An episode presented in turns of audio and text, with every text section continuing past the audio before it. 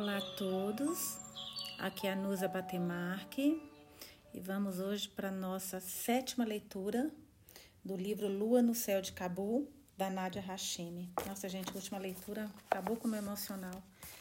E agora, com a morte de Mamude, com certeza ela vai querer fugir desse lugar e a gente vai acompanhar essa fuga dela sozinha com os filhos. Não estou preparada psicologicamente, meu Deus. Vamos lá, capítulo 16, Fereiba, página 113. Ah, primeira frase. Eu precisava tirar minha família de Cabo. Meu Deus do céu, como é que vai ser isso? Sem Mamude, não havia mais nada para nós. Era quase certo que passaríamos fome depois que o dinheiro acabasse. A chegada iminente do terceiro filho complicava a situação. Samira não falara nada desde a tarde da visita de Raíza e Abdul Raim. Respondia com gestos e acenos de cabeça. Conversei delicadamente com ela, tentando fazê-la pronunciar as palavras, mas Samira permaneceu em silêncio. Encontrei Salim no quarto do casal, fitando os pertences do pai. Sem notar minha presença, ele tocou as calças, trouxe uma camisa para perto do rosto e distribuiu as peças pelo chão, como se imaginasse o pai dentro das roupas. Meu coração chega, olha, gente, apertar. Meu, ninguém tem culpa de nada, gente. Ninguém. Quer dizer, Talibã, né? Mas eu falando das pessoas aqui não fazem nada e eles têm tanto poder na mão. Pegou o relógio de pulso de Mamude na mesa de cabeceira e examinou em sua mão. Colocou-o no pulso e cobriu-o com a manga da camisa. Era um momento privado entre pai e filho. Por isso me esgueirei de volta até o corredor antes que ele percebesse que eu estava observando. Meu filho achava que eu estava envolvida demais com meu próprio luto para saber o que ele sofria, mas eu vi tudo. Eu vi chutar a árvore atrás da nossa casa até tombar, choroso, os dedos dos pés tão machucados e inchados que passou uma semana gemendo a cada passo. Eu o abraçava quando ele me permitia, mas se eu começasse a falar, ele escapulia. Estava cedo demais. Se eu pensava no meu último diálogo com Mahmoud, a mesma coisa acontecia com Salim. Nossa, o último diálogo acho que foi aquela confusão que ele foi jogar futebol, né? Eu vi o remorso em seu rosto com tanta clareza quanto sentia no meu coração. Teremos feito as coisas de um modo diferente, eu e Salim. Teremos dito muito mais coisas. Pelo que Abdul Rahim conseguiu descobrir, o Talibã local decidiu transformar Mahmoud Vaziri em exemplo. Filhas da ele acreditava que o restante da família não seria perseguido, mas ninguém podia ter certeza. Mesmo à luz do dia, havia pouca certeza em Cabo, e o manto da noite tornava tudo possível. Eu não conseguia suportar que meus filhos ficarem fora do alcance dos meus olhos. Mandava sair ao mercado apenas quando estava verdadeiramente desesperada. Pouco mais de um mês depois da notícia do assassinato de Mahmoud, meu ventre, come meu ventre começou a doer. A princípio, achei que poderia ser o ar do frio do inverno, provocando uma cólica. Mas à medida que caminhava de um cômodo a outro, as dores familiares se tornavam evidentes. Andava de um lado para o outro, os lábios tensos, os passos lentos. Nove meses, nove dias, nove meses, nove dias, repetia baixinho. Poucas horas depois, Raiz ajudou a trazer meu terceiro filho ao mundo. Dei a ele o nome de Aziz. Salim Samira, consegui dizer, conheça um filho do seu pai. Aziz precisava ganhar peso antes que, nos, antes que pudéssemos nos arriscar a deixar Cabu. À medida que eu o alimentava, seu rosto começou a assumir os traços do pai. A maneira de franzir a testa, a curva do queixo, o formato das orelhas. Abdul Raim mantinha um olhar atento sobre nossa família enlutada. Convidava Salim para se sentar com ele depois da escola. Não sei sobre o que conversavam, mas meu filho sempre voltava para casa reflexivo. Eu estava grata por ele ter Abdul Raim como apoio. Abdul Raim e Raíza concordavam que era melhor que partíssemos. Não tínhamos família para nos ajudar. Eu temia que meu filho fosse engolido pelo Talibã, e como mulher, havia pouco que eu pudesse fazer para sobreviver para nos ajudar a sobreviver. Vamos partir, anunciei a meus vizinhos. Não tenho escolha. Tenho que tirar meus filhos de Cabo. Suas barrigas estão vazias, os lábios ressequidos. Não há nada para nós por aqui. Raiz assentiu. Não há como afirmar se as coisas vão melhorar. Podem piorar. Por mais que eu odeie ver você partir, não posso suportar vê-la permanecer na situação em que está. Se Mahmoud Jan, que Deus lhe dê paz, estivesse com você, tudo seria diferente. Mas desse jeito, o Cabu é pior do que uma prisão. Vou precisar de ajuda. Abdul Rainha assentiu. Já vinha antecipando essa conversa. De, três meses depois de Aziz nascer, reuni meus filhos e arrumei duas bolsas com que achei que seria mais necessário: roupas, um envelope com fotos da família e a comida que tinha sobrado. Não contei nada para as crianças até dois dias antes de partirmos. Salim pareceu ressentido por não ter sido informado. Vivíamos no mesmo espaço, com os mesmos pensamentos sombrios, mas na maior parte dos dias nos confundíamos. Era uma família sem um líder e nos debatíamos. E se descobrirem que estamos indo embora? perguntou Salim em voz baixa, com medo. Não vão descobrir, prometi. Não tinha outra forma de responder. Inexpressivo, Salim continuou a me encarar por mais segundos do que eu suportava. Parecia enxergar dentro de mim. Eu me convenci de que as coisas melhorariam assim que deixássemos o ar tóxico de Cabul. Mandei avisar meu pai que iríamos a Herat. Queria vê-lo mais uma vez antes de partir. Mas Pardajan era um homem que preferia viver no conforto do passado. A carta que recebi não era nada diferente daquilo que esperava. O pomar estava em péssimas condições, de um jeito que eu não seria capaz de reconhecer, dizia. Exércitos de besouros tinham aberto túneis entre as árvores. Ele passara a dormir algumas noites no pomar, esperando que sua presença os afastasse, mas eram muito audaciosos. O último inverno fora particularmente rigoroso e ele precisaria de muito trabalho se quisesse ver o único cesto de damascos naquele ano. Acreditava que esses frutos eram mais delicados do que crianças. Ficava triste por não ser capaz de fazer mais por nós, mas estava ansioso para nos ver na volta. As pessoas têm formas diferentes de dizer adeus, ainda mais quando é para sempre. Algumas semanas antes, Abdul Raim batera a nossa porta e me entregar um grande envelope. Raiz o acompanhara. Os olhos úmidos dela desmentiam seu sorriso encorajador. Os passaportes que Mahmoud adquirira estavam no envelope, até o dele. Toquei na foto do tamanho do meu polegar e senti de novo a dor por ele não estar ali para realizar aquela viagem conosco. Tomei a decisão dolorosa de pedir a Abdurraim que vendesse de volta o passaporte para a embaixada, pelo preço que conseguisse. Não havia espaço para sentimentalismo. Era hora de partir. Use seus sapatos mais resistentes. É hoje que vamos começar a viagem. E lembrem-se: se alguém perguntar, vamos visitar sua tia em Herá. Diga uma oração. Vamos precisar de Deus olhando por nós. O que eu estou pensando agora, gente, é que ela não pode ir até o hospital, porque esse pessoal do Talibã pegava, lembra, mandou ela de volta para casa, mesmo ela com, com aquele que tem até o a burca, que tem até o, o a tela, né? Como é que eles vão fazer para sair do país? Não sei. Vamos, vamos acompanhar. Pensei nisso agora só. Quando Salim se esticou para pegar o gorro de lã no armário, vislumbrei o relógio de pulso de mamuja em seu braço. Abri a boca para dizer alguma coisa, mas resolvi me calar. Era melhor deixar esse assunto entre pai e filho. Havia tanto que não podíamos levar. A bola de futebol de Salim, a coleção de bonecas de plástico de Samira, o jogo de chá de porcelanas com peças rachadas que a minha sogra me dera de presente. Olhei para minhas panelas escurecidas pelo fogo. O tapete. Bom, esse era um bom momento para aquele anjo voltar que ela viu quando era criança, hein, gente? Olhei para minhas panelas escurecidas pelo fogo, o tapete feito à mão da sala de estar, que nos vira começar como jovens recém-casados e nos transformar em família. Depois, testemunhou a noite que sofremos o maior dos reveses. Lágrimas de alegria e de sofrimento tinham desmanchado seus desenhos. Deixei tudo, todas as partes da nossa vida destroçada para a Raíza. Sabia que nossa casa não ficaria vazia por muito tempo. Assim que os primos de Mahmoud soubessem da fuga, um deles certamente a reivindicaria. Cabu tinha se transformado na dança das cadeiras entre ocupadores, militantes e parentes se acomodando numa casa vazia antes que alguém mais pudesse reivindicá-la.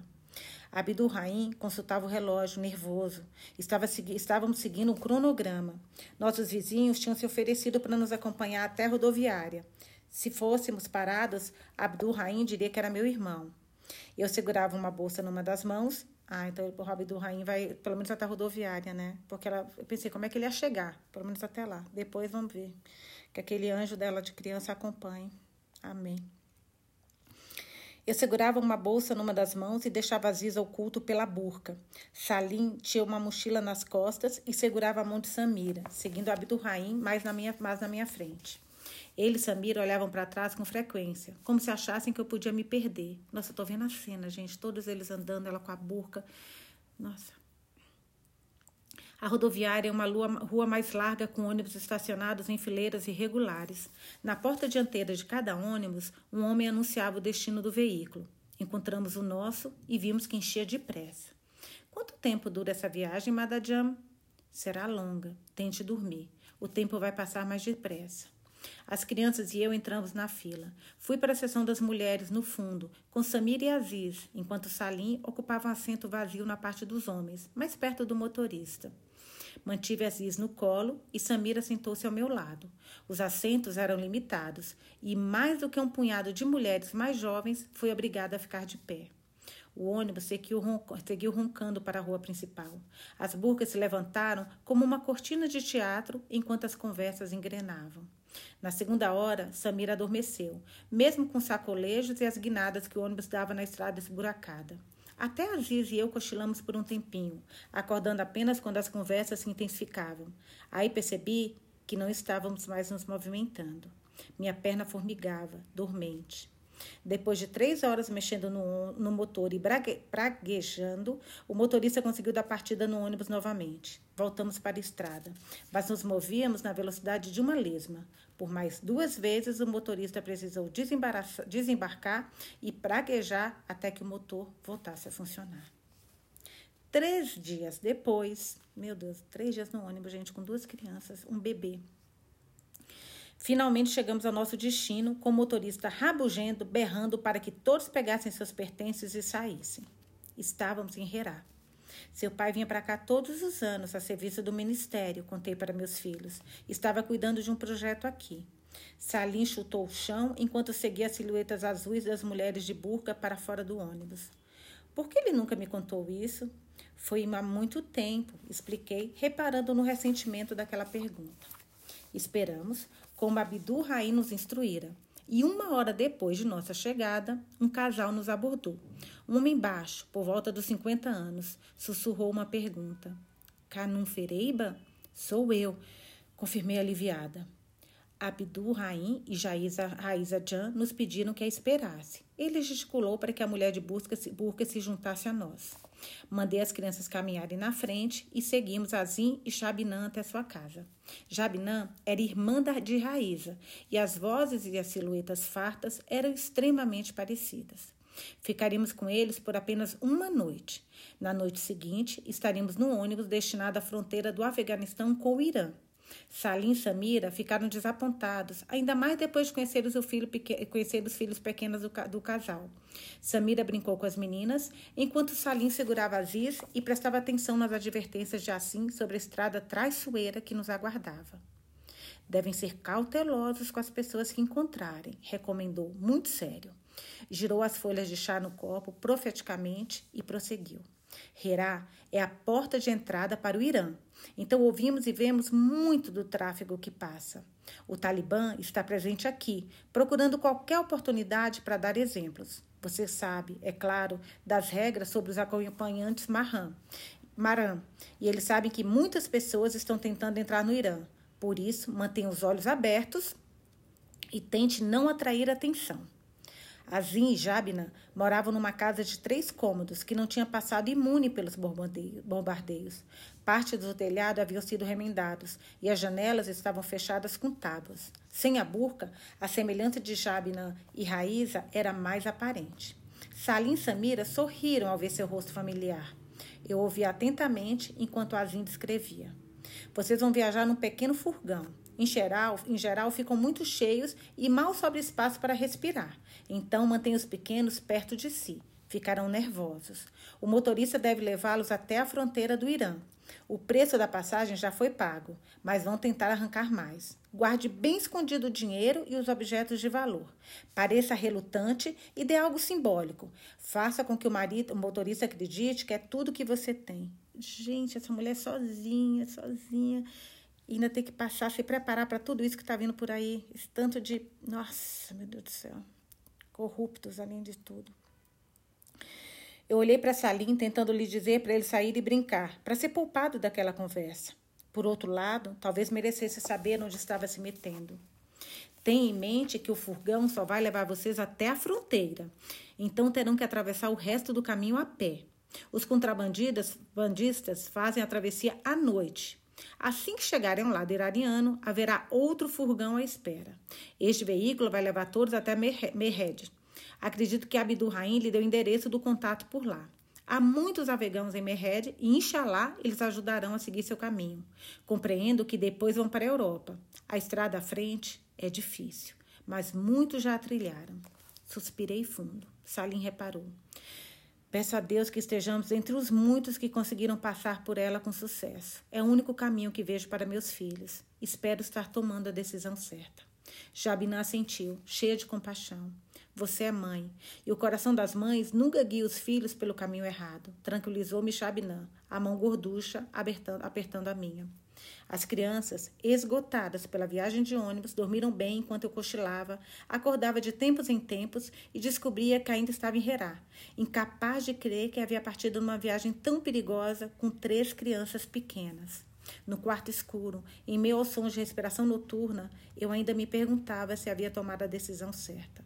Seria, ah, que bom que ela falou isso. Eu tava falando, pô, nunca mais ninguém tocou no assunto. Seria isso que o anjo do pomar me prometera tantos anos antes? Aí ela está lembrando agora o que ele falou. Na escuridão, quando você não conseguir enxergar o chão, o chão sob seus pés, quando seus dedos não alcançarem nada além da noite, você não estará sozinha. Estarei com você, como o luar permanece sobre a água. Fechei os olhos e rezei para que ele não tivesse se esquecido de mim. Capítulo 17, página 120. Não tive muito tempo para mudar de ideia. Se tivesse mais um único dia, talvez perdesse a coragem. O deserto diante de nós me deixava tonta de medo. Aziz não estava se alimentando direito. Dormia muito e ficava agitado quando desperto. A viagem para Herá não tinha sido fácil estávamos todos exaustos. À tarde, debrucei-me sobre meus filhos adormecidos, beijei a testa deles e murmurei que para que abrissem os olhos. A noite, quando a fronteira estava mais vulnerável para ser atravessada, se aproximava. Os buracos se abriam e pessoas amedrontadas, desesperadas, rastejavam por eles. A guerra havia transformado alguns afegãos em leões, mas também transformara muito de nós em camundongos. Jabinã nos deu pão para a viagem. Azim nos levou ao ponto de encontro. Salim e Samira seguiram seus passos. Deram-se as mãos enquanto escurecia. O céu sem nuvens, ostentando uma meia-lua brilhante no céu. Ficamos parados diante de uma oficina mecânica e esperamos. Podia levar minutos ou horas, disse Azim, dando de ombros, mas o furgão viria. Quarenta minutos depois, com Aziz se contorcendo e gemendo, desconfortável, um furgão, furgão contornou a esquina. Empurrei as crianças para ficassem atrás de mim, apertando-as junto à fachada da loja. O veículo parou a poucos metros. Entrem, cochichou o motorista. Depressa! Esse era o plano de Mahmoud, lembrei a mim mesma, enquanto conduzia meus filhos. Confie nele, é a coisa certa a fazer. Duas outras famílias estavam exprimidas no furgão, cada uma com quatro ou cinco crianças. Sussurrei uma saudação e levei minha família para um canto do veículo, sem assentos. Não havia espaço para tagarelice. Preocupações demais dominavam nossas mentes. Um silêncio denso foi interrompido pela respiração ruidosa de Aziz, que se harmonizou com o motor enferrujado. Bem na saída de Herá, o motorista parou o veículo e se debruçou sobre o banco. A partir daqui, cruzamos o deserto e vamos para a fronteira. Vocês todos pagam aqui ou ficam aqui? O tom dele era seco. Mas é muito filha da mãe. Já tá pago, gente. Foi isso que falou. Mas bem que ele falou, vamos tentar tirar mais. Sacanagem. Vamos lá. O motorista saiu do furgão e abriu a porta de trás. Apontou para um homem sentado na minha frente que se arrastou para fora, fora para acertar as passagens da família. A mulher e os filhos observavam, ansiosos, nervosos, por se afastarem do pai, mesmo por tão poucos metros. Em seguida, foi o pai da segunda família. Olhei para os filhos, observei-os fitando o pai descaradamente. Só um pouquinho, gente. Desculpa. Deve ser tudo para eles, disse a mim mesma. Desci do carro para encontrar o motorista, deixando Aziz no colo de Salim. Encontrei o pequeno envelope esperei que o motorista examinasse com agilidade as mesmas notas que eu já havia contado e recontado. Você e seu filho estão viajando sozinhos. Assenti. É um problema. Acho que não podemos levar vocês. Tentei manter a firmeza na voz. Qual é o problema? O dinheiro está todo aí. Sabe como é? Estou correndo um risco atravessando as pessoas, mas você, desacompanhada, compreende? É um risco bem maior para mim e ninguém pode fazer por esse preço. Não é justo. Embora assim tivesse previsto a situação, fiquei furiosa ao ouvir o raciocínio do motorista. Se fôssemos parados, ninguém pagaria um preço maior do que eu. Mas eu estava preparada. Jogaria o jogo. Por favor, tenha piedade de mim e dos meus filhos. Não temos mais nada. O que vamos fazer para comer? Irmã, o que se faz para comer? Também tenho filhos. Pareço um rei? Quem vai ter piedade de mim? A fronteira estava tão perto que eu chegava a sentir o gosto. É tudo que me sobrou, declarei. Então, relutante, tirei do dedo um anel de ouro com uma turquesa. Foi um presente de casamento da minha falecida sogra. Que Deus aguarde em paz. Agora rezo para encontrar um modo de alimentar meus filhos. Deus é bom, minha irmã, disse o homem olhando a pedra de relance antes de enfiar o o anel no bolso do casaco. Seus filhos serão alimentados. Meu Deus do céu, que ódio. É muita sacanagem. A estrada ficou mais esburacada quando deixamos os limites de Herá. Quando o furgão parou de repente, prendemos a respiração. Segurei a mão de Salim. Aqui está a fronteira, anunciou o motorista. A passagem com guardas fica a 10 quilômetros por ali. Tem uma trilha que corta as montanhas. Vou levar vocês. Não é fácil, mas muitos já atravessaram. Deixem as crianças por perto, em silêncio. Olhem para o chão. Há muitas pedras soltas, escorpiões e cobras para se preocuparem. Nossa, é mais essa. Parece que não para o perigo. Fiquem de olho na minha lanterna. Salim e Samira se aproximaram, aterrorizados com, aviso do motorista, com os avisos do motorista. Sob minha burca, a respiração de Aziz parecia úmida e rápida junto ao meu pescoço, como se até ele estivesse nervoso. Caminhamos com cuidado, seguindo o distante brilho amarelo da lanterna do guia. Quando vi um chiado, emburrei meus filhos sem uma palavra. Já estavam suficientemente assustados sem dar nome às sombras. Passamos horas cambaleando na escuridão, caindo e ralando os joelhos, torcendo os pés. Joguei a burca para trás e a deixei presa às costas como as outras mulheres. Enrolei Aziz com um longo tecido de musselina e amarrei-o em volta do meu peito. Segurava as mãos dos meus filhos enquanto nos esforçávamos ao máximo para andar com cuidado. A mão de Samira se soltou da minha e eu ouvi um grito. Samira, o que aconteceu? Onde você está? Fosse à vista para distinguir sua silhueta no escuro. Ela caiu, Madar, avisou Salim calmo. Estou segurando a mão dela. Mesmo quando a, a perna de Samira cedeu, ele a manteve segura.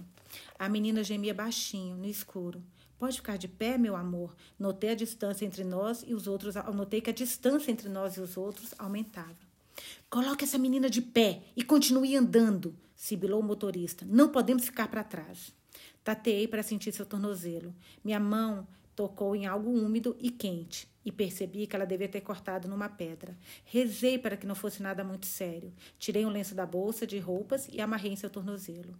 A luz do motorista ficou mais distante. Meu coração se agitou, com medo. Minha filha continuou andando, embora desse para notar que estava mancando. Salim fez o melhor que pôde para apoiar seu peso, mas também precisava tomar cuidado com seus passos. Deus me perdoe por ter feito meus filhos passarem por isso. Uma hora depois, a mãe da família à nossa frente escorregou com um filho de dois anos no colo. Os gritos dele ecoaram na noite. O facho da lanterna se voltou na direção dos dois. O rosto da mãe parecia aterrorizado. O que eu fiz? O marido estava a seu lado ajudando-a. O, bra... Ai. o braço do bebê tinha se torcido de forma grotesca, dobrado entre o cotovelo e o punho, obviamente quebrado. Estavam desnorteados. Eu queria ajudar, mas não sabia como. Nossa, me dá enjoo, gente. Juro por Deus, eu não sei vocês escutando, mas toda vez que eu leio um livro assim, tão pesado, me dá enjoo. Literalmente assim, sabe? Parece que, nossa, ataca ali. O bebê uivou quando o pai tentou tocar seu braço. O motorista chegou junto deles, soltou um longo suspiro e cuspiu na escuridão. Olhem, não há nada que possam fazer por ele aqui. Se tiver alguma coisa com açúcar, deem para comer. Talvez o acalme. Temos que continuar. Daqui a pouco ele dorme. Os gemidos do bebê prosseguiram dia adentro. A mãe o segurava com cuidado e fazia o máximo para que o bracinho não esbarrasse em nada. Era mais fácil caminhar no claro, mas era mais difícil olhar para as crianças. Os olhos pareciam pesados, os pés tinham bolhas e sangravam, os lábios estavam ressequidos. Fizemos apenas, apenas uma pausa de 30 minutos. A luz do dia se abateria sobre nós em breve. Racionei a comida e dei para as crianças alguns dos biscoitos de raíza. Pinguei água na boca de Aziz, mas ele estava agitado. Amamentei-o sob a boca. Ele sugou, mas fracamente. Salim e Samira se encolheram, encolheram um do lado do outro e adormeceram em segundos. O tornozelo de Samira estava inchado, roxo. O pequeno corte tinha começado a formar uma casca. Doía-me pensar no esforço que ela fizera para nos acompanhar. Quando amanheceu, o Irã apareceu. Um furgão escuro nos esperava ao pé da trilha, ao lado de uma pequena estrada. O motorista gesticulou para que o seguíssemos, enquanto ele corria para o veículo. Deslizou a porta e nós nos amontoamos. O cheiro de suor seco e hálito azedo concentrando-se no pequeno espaço. Percebia meu alívio hesitante, espelhado nos rostos à volta. Tínhamos chegado até ali, mas ainda estávamos muito próximos da fronteira. Se parassem o furgão, poderiam nos mandar de volta para o posto de inspeção e nos devolver para o Afeganistão. Nosso guia se sentou perto do motorista. Os dois falaram baixo, apontando a estrada à frente. Observei a, passagem, a paisagem empoeirada pela janela. Embora o Irã tivesse as mesmas cores e cheiros do Afeganistão, parecia estrangeiro e estranho. Estávamos longe de casa. Os gemidos do menininho sincronizavam com Jaziz. O braço torto jazia sobre o peito, inchado, contorcido e roxo. A mãe olhava, impotente, e enxugava as lágrimas. O marido se dirigia ao motorista. Perdoe, meus amigos, mas precisamos levar meu filho ao médico. O estado do braço dele está terrível e ele sente muita dor. Os contatos no seu destino o ajudarão a encontrar um médico. Por favor, o braço dele se quebrou há muito tempo e está ficando pior a cada minuto. Não sei onde os médicos ficam e você entrou ilegalmente neste país, caso tenha se esquecido. Se quiser se manter em segurança, vai ter que esperar até que os contatos possam indicar algum lugar. Meu, que homem frio. Esse contrabandista, né, deles. Não é contrabandista, sei lá como é que se fala a palavra. Por sorte, o, nossa, me dá muito enjoo. O tornozelo de Samira não tinha piorado muito, ainda estava inchado, mas o corte sarava. Aziz era uma preocupação maior. Estava sem energia até para fazer manha. A paisagem aberta deu lugar aos edifícios e ao riscado de ruas. Os contra... é, contrabandistas mesmo. Os contrabandistas nos deixaram no prédio em Daiebá, uma cidade fronteiriça. Era um edifício de quatro andares com janelas escuras que davam para a rua. Tirem as burcas, usem isso, disse o motorista e jogou dois mantos pretos no banco de trás do furgão para que pudéssemos nos misturar melhor com as mulheres iranianas.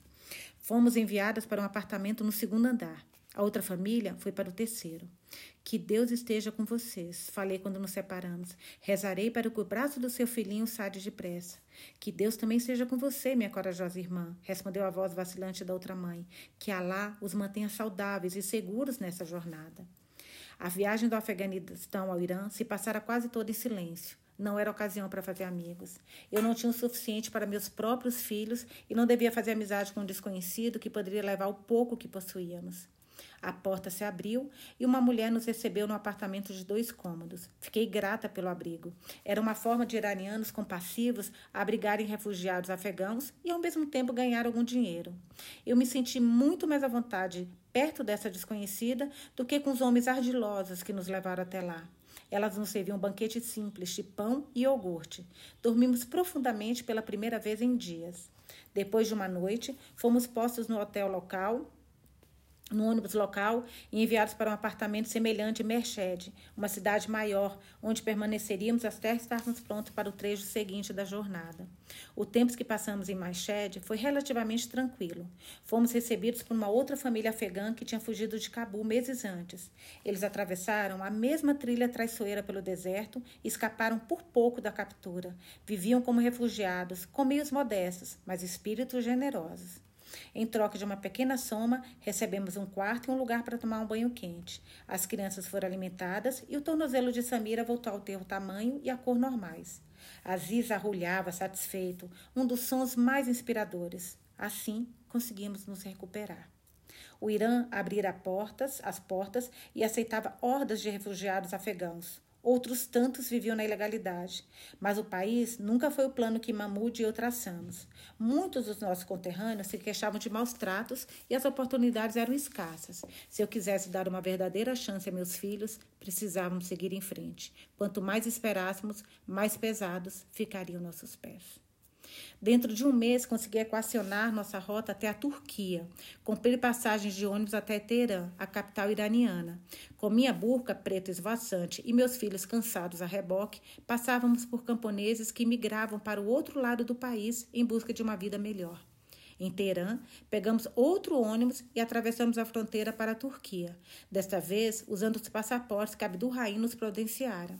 O oficial da alfândega me encarou, olhou para a foto do passaporte, carimbou e entregou o documento de volta com uma carícia indesejada em meu pulso. Ignorei, só pensando nos vistos falsificados.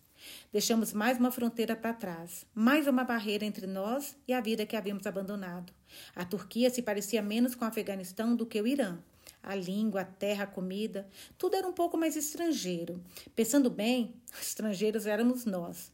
Vagávamos por terras onde não éramos bem recebidos, apavorados a cada passo com a possibilidade de sermos mandados de volta, um destino que eu não suportava sequer cogitar.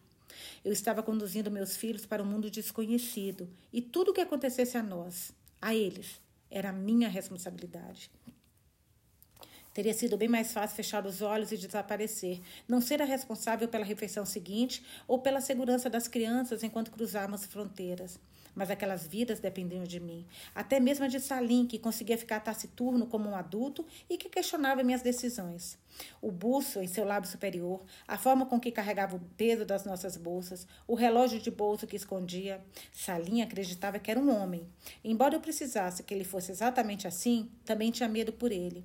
A pessoa mais propensa a se afogar no rio é a que acredita que sabe nadar. É verdade. Todo o dinheiro que eu conseguira juntar com a venda dos nossos pertences estava no bolso que eu costurava dentro do, costurara dentro do vestido. Lá se foram nossos pratos, uma bandeja de palha folha, prata folhada, um relógio de parede. Também guardei as joias ali. Era tudo o que tínhamos para financiar a viagem até a Inglaterra. Mamude escolher a Inglaterra porque tínhamos família por lá. Eu não estava certa de que era a melhor decisão, mas ele havia insistido.